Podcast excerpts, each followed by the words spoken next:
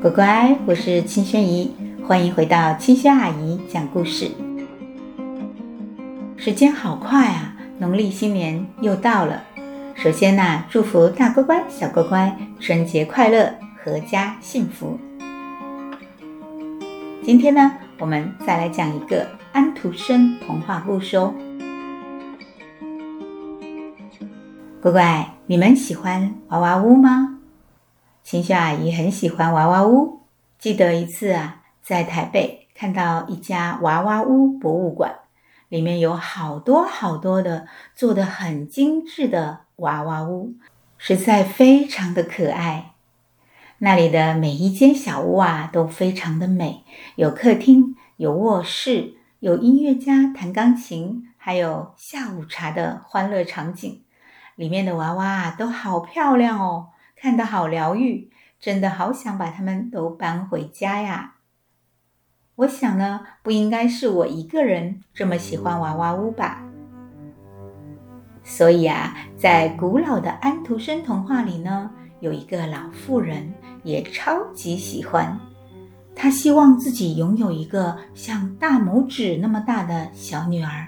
她要为这个迷你小人呢，准备可爱的娃娃屋，给他美丽的小床，每天精心照顾他。这个老妇人呢，就跟巫婆祈求，是否能帮助他实现这个心愿。巫婆说啊，这太简单了，你把这颗大麦粒拿去，这不是普通的大麦哦，你把它埋在花盆里，很快呢。你就可以看到你想要的东西了。老妇人感谢巫婆，她给了巫婆三块银币，拿着这个特别的大麦粒回家了。她把大麦粒种在花盆里，没多久啊，花盆里就长出了一根花茎，花茎上面呢，有一朵红色的大花苞。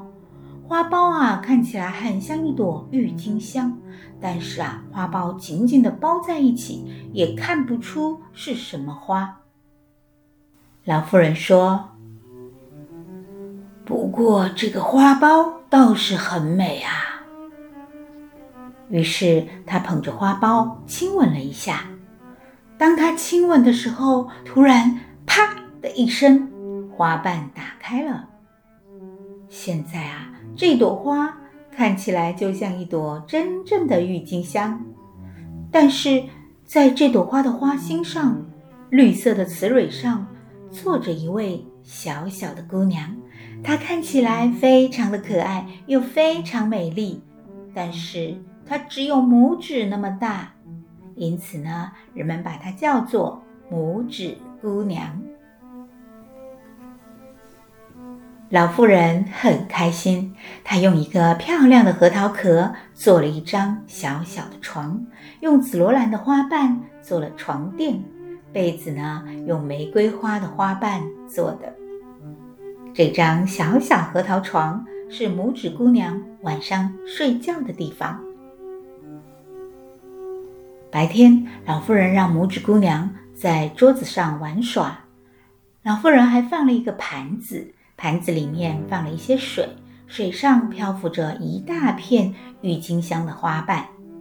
小小的姑娘可以坐在花瓣上，用两根白色的马尾毛当成船桨，从盘子这边划到另一边。他一边玩一边歌唱，唱得非常的温柔甜蜜，非常的好听。有一天晚上呢，正当拇指姑娘在小小的核桃床上睡觉的时候，一只难看的癞蛤蟆从一扇破了洞的窗户钻了进来。他跳到桌子上，看到可爱的小姑娘睡在小小的核桃床里，盖着红色的玫瑰花瓣的被子。癞蛤蟆看到这么好看的小小姑娘，喜欢的不得了。他自言自语地说：“这姑娘可以成为我儿子的漂亮妻子。”于是啊，他一把抓住核桃小床，带着拇指姑娘跳出了窗户，一直跳到花园的小溪边。这里是癞蛤蟆的家，他和他丑陋的儿子住在这里。当癞蛤蟆的儿子看到这么好看的小小姑娘的时候，忍不住呱呱呱地叫了起来。你不要叫得那么大声，你会把她吵醒。我们把它放在溪水的睡莲上，等我们把你的房间修好，再把这小姑娘带过来，这样你就和她可以在这溪水边好好过日子啦。癞蛤蟆计划着，然后啊，他把拇指姑娘放在溪水中最大的一片睡莲叶子上。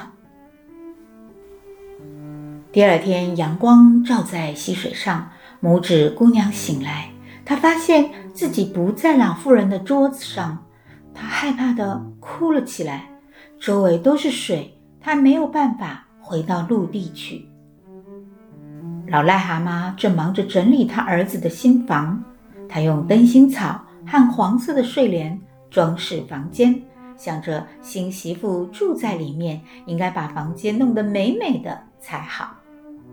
等他完成之后啊，他带着自己丑陋的儿子游向拇指姑娘的荷叶，对着小小的女孩介绍说：“可爱的女孩，这边是我的儿子，你未来的丈夫。你们两个在这里会生活得很幸福哦。”癞蛤蟆公子呢，则很高兴地呱呱呱地大叫着。老癞蛤蟆先将拇指姑娘漂亮的核桃床搬走。放进装饰好的房间里。等他们离开时，拇指姑娘自己一个人坐在荷叶上，忍不住大哭起来。她不喜欢跟癞蛤蟆公子住在一起，她不喜欢自己的丈夫看起来这么丑。水里的鱼儿听见了她的哭声，它们游了过来，看到是一个这么美丽的小姑娘在哭。当他们知道拇指姑娘将要嫁给一个癞蛤蟆的时候，他们不高兴了。这么好看的小女孩不能嫁给一个癞蛤蟆啊！于是，小鱼们在水里一起咬断那片荷叶的茎，这片叶子呢，就顺着水流飘走了。这下，癞蛤蟆应该没有办法找到它了。拇指姑娘啊，就这样一路飘，经过了许多地方。沿路的小鸟看到她，都为这样美丽的小姑娘唱起了赞美的歌。一只美丽的蝴蝶跟着拇指姑娘，不停地环绕着她飞。最后呢，它落在荷叶上，因为它太喜欢拇指姑娘了。小姑娘也很开心，因为。癞蛤蟆再也找不到它了。周围是这么的美丽，蝴蝶也非常的美丽。它解开腰带，把一端系在叶子上，一端呢系在蝴蝶上。在这艘荷叶小船上面呢，它们快乐地漂流着。一只金龟子在空中看到了这位迷人的小人儿。它立刻飞过去，用爪子抓住了它，带着它飞到了树上。荷叶继续顺着水飘走了，还有被系在一起的美丽蝴蝶，它被绑住了，没有办法飞走。而现在，我们的小小拇指姑娘被金龟子带进了树林，来到了树上。拇指姑娘好害怕哦，但是她却更为那只美丽的蝴蝶而感到难过。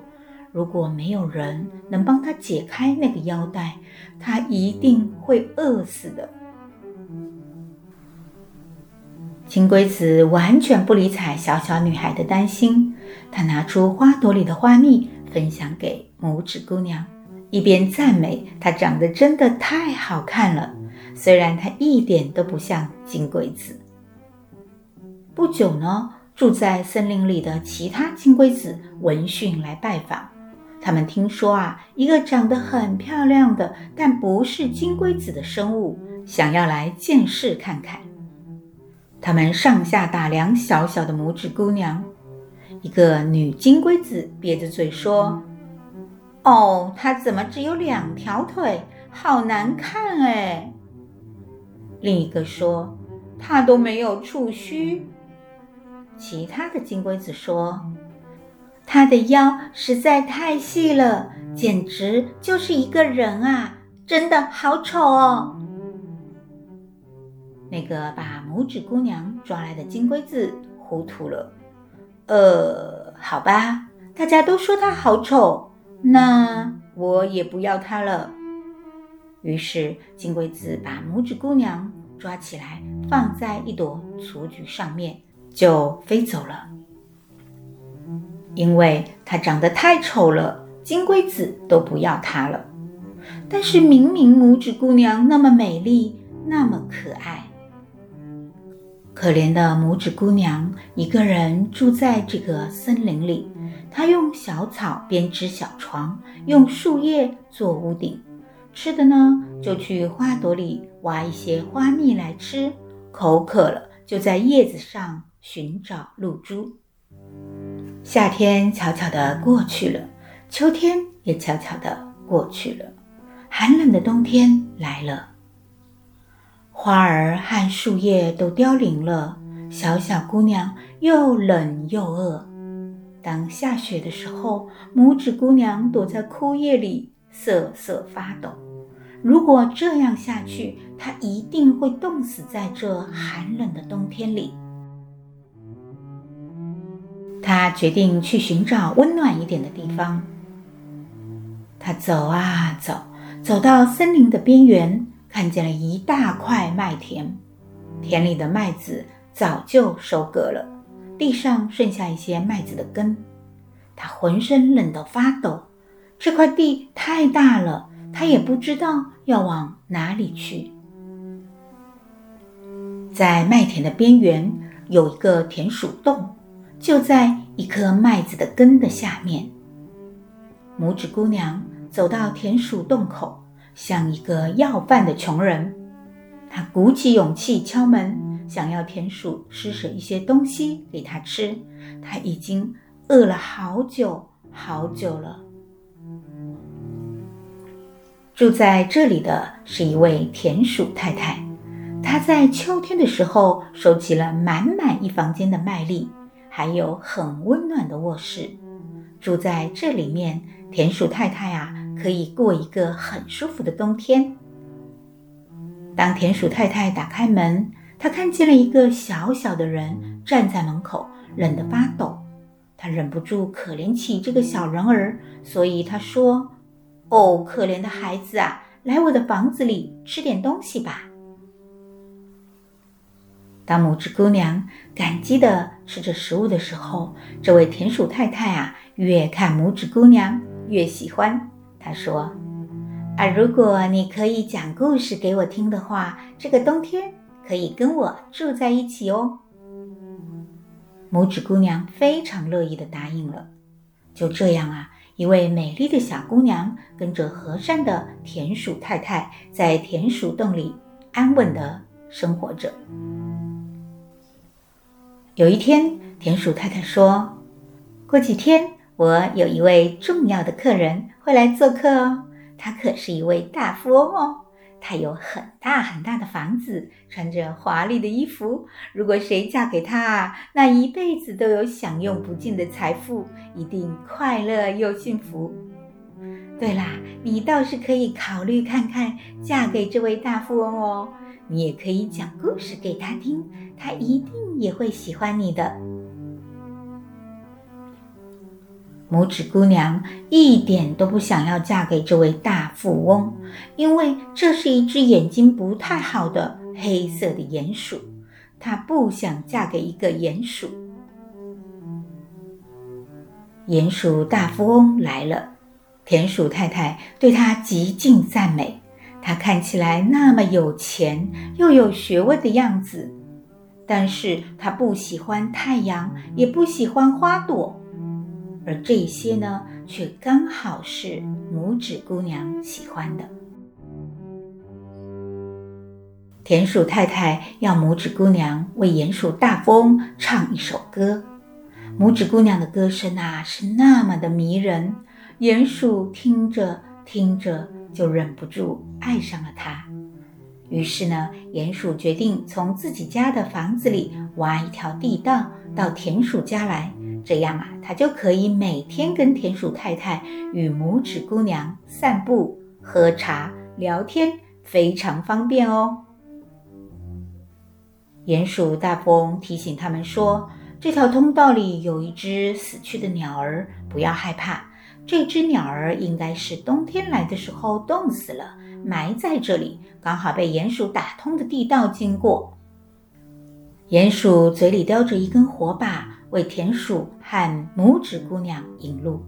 然后他们经过鸟儿的时候，鼹鼠用它厉害的大鼻子拱着天花板，一下子就拱出一个大洞，阳光瞬间照进洞里，照在那只鸟儿的身上。那是一只燕子，它看起来还很完整，羽毛紧紧地贴着身体，头和小脚缩进了羽毛里。拇指姑娘看到这可怜的鸟儿，忍不住难过起来。因为当她住在森林里的时候啊，树林里的鸟儿会为她歌唱，陪她度过很多快乐的时光。他很喜欢小鸟，可是这只燕子却冻死了，真是令人伤心的事情啊！正当他悲伤的时候，鼹鼠大富翁说。这只鸟儿什么事都做不了，只会叽叽喳喳的叫。冬天来了，就只能饿死，真是个没用的东西。田鼠太太说：“对呀，哪里像你这么聪明，每天都要做一点实实在在的事情，收集食物，才不会饿死冻死啊。”拇指姑娘默默的没有说话。当那两只毛茸茸的动物向前走的时候，拇指姑娘在后面偷偷地弯下腰，抚摸死去的燕子的羽毛，心里非常的疼惜与难过。鼹鼠把顶开的天花板再次用土封住了，通道里马上又变得黑漆漆的，再次陷入黑暗之中。晚上，拇指姑娘睡不着，她爬起来，用草编织一张宽大的毯子。拿着这张毯子，摸索着来到死去的燕子身边，用毯子裹住燕子僵硬的身体。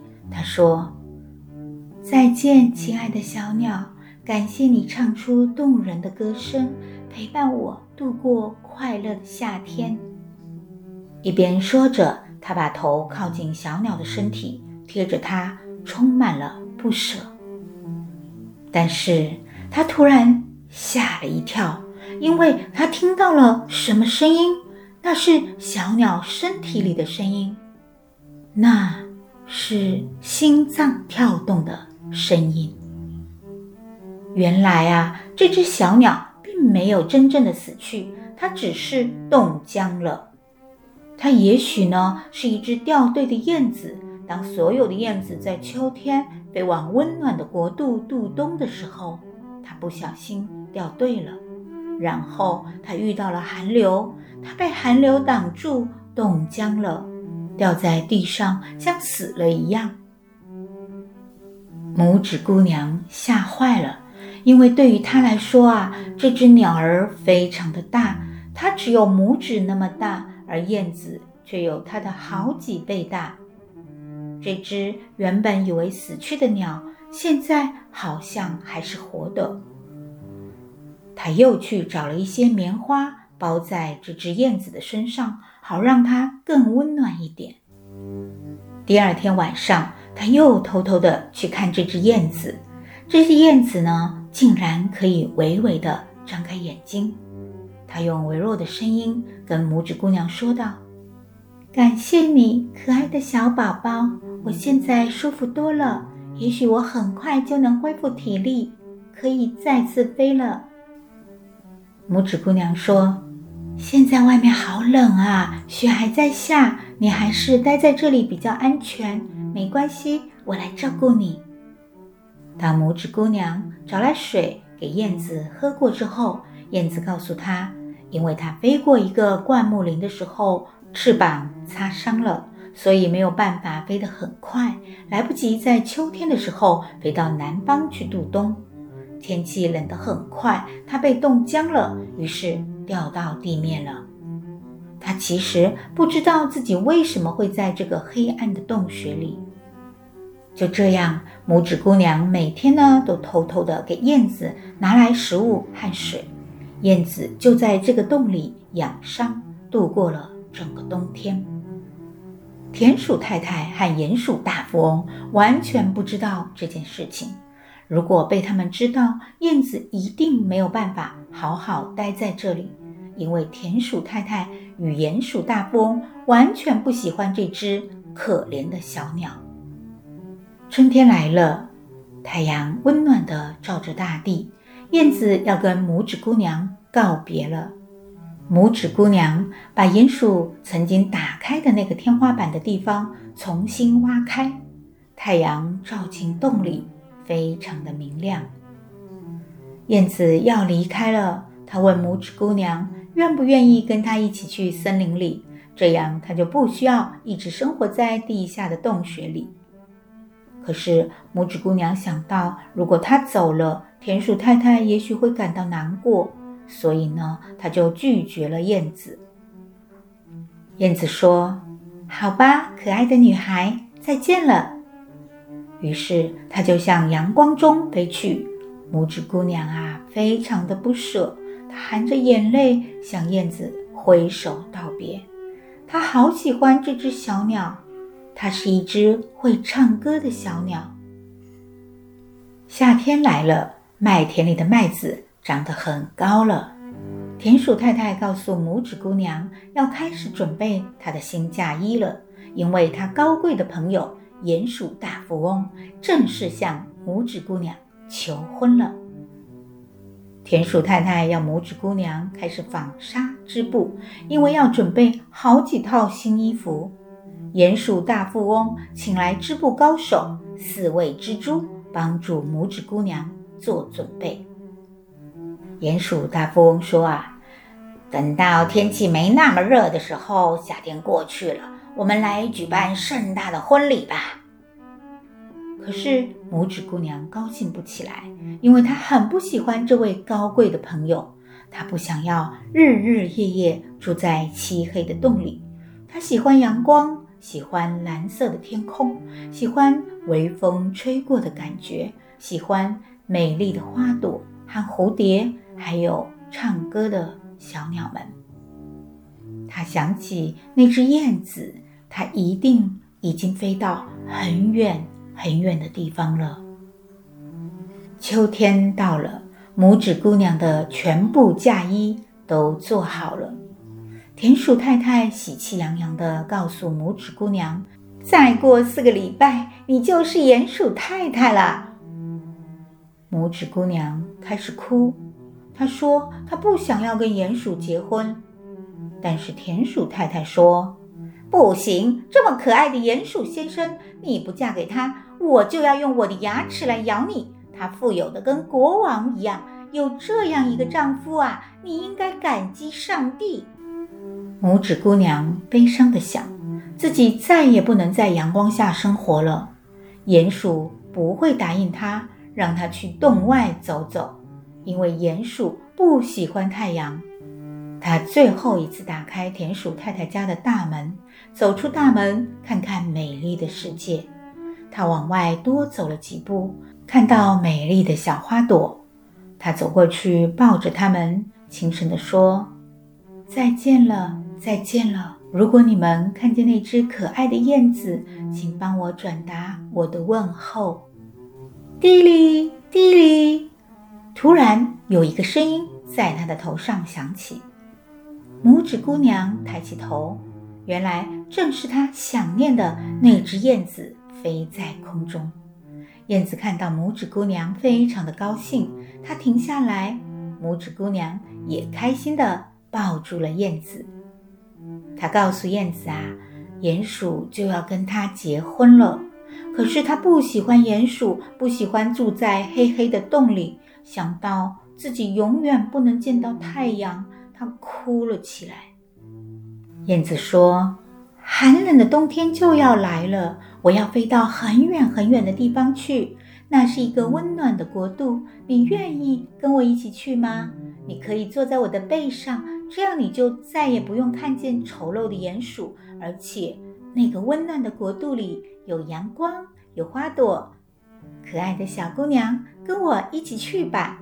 在我被冻僵的时候，是你救了我的生命。”拇指姑娘抬头看着燕子说：“我愿意跟你一起去。”于是她坐上鸟儿的背，紧紧地用腰带绑住燕子的羽毛。就这样啊，燕子飞过高山，飞过大海，飞到一个温暖的地方。那里呀，到处都充满了生气勃勃的植物，空气中飘着甜蜜的花香。燕子停在一栋白色宫殿的屋顶，那上面有很多的燕子巢。燕子对着拇指姑娘说：“这是我的房子，但是下面有很多美丽的花。如果你喜欢，你可以选择任何一朵花住在上面。我把你放进去，你想怎么生活就怎么生活。”拇指姑娘开心极了，她拍着小手。非常喜欢这样的安排。当燕子把拇指姑娘放入一朵花的花心时，她发现这朵花的中央竟然坐着一位小小的国王。他头上戴着王冠，肩膀上还有一双美丽的翅膀。他跟拇指姑娘差不多大小。他站在花朵的中央，因为他是这朵花的安琪儿。而这位国王正是这片花朵所有安琪儿们的国王。燕子飞来的时候，小小的国王感到非常的害怕。但是当他看到一位美丽的姑娘站在那里的时候，他立刻变得开心起来。他走近拇指姑娘，他觉得这是他这辈子见过的最美丽的女孩。他取下自己头上的王冠。把王冠戴到了拇指姑娘的头上，问她愿不愿意成为他的王后。拇指姑娘很开心，她对国王说：“我愿意。”燕子很舍不得拇指姑娘，但是她觉得啊，这是最好的结局。因为这美丽花朵的安琪儿国王实在比那丑陋的黑黑的鼹鼠好太多了。拇指姑娘跟这位安琪儿国王实在太般配了，这是最棒的结尾了。乖乖，拇指姑娘可以在阳光下快乐的生活了。你们喜欢这个结尾吗？欢迎留言告诉清轩阿姨哦。好了，今天的故事就到这里了。如果你们喜欢清轩的故事，帮我五颗星好评，给我鼓励哦。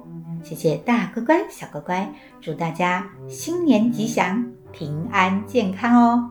我们下次见，拜拜。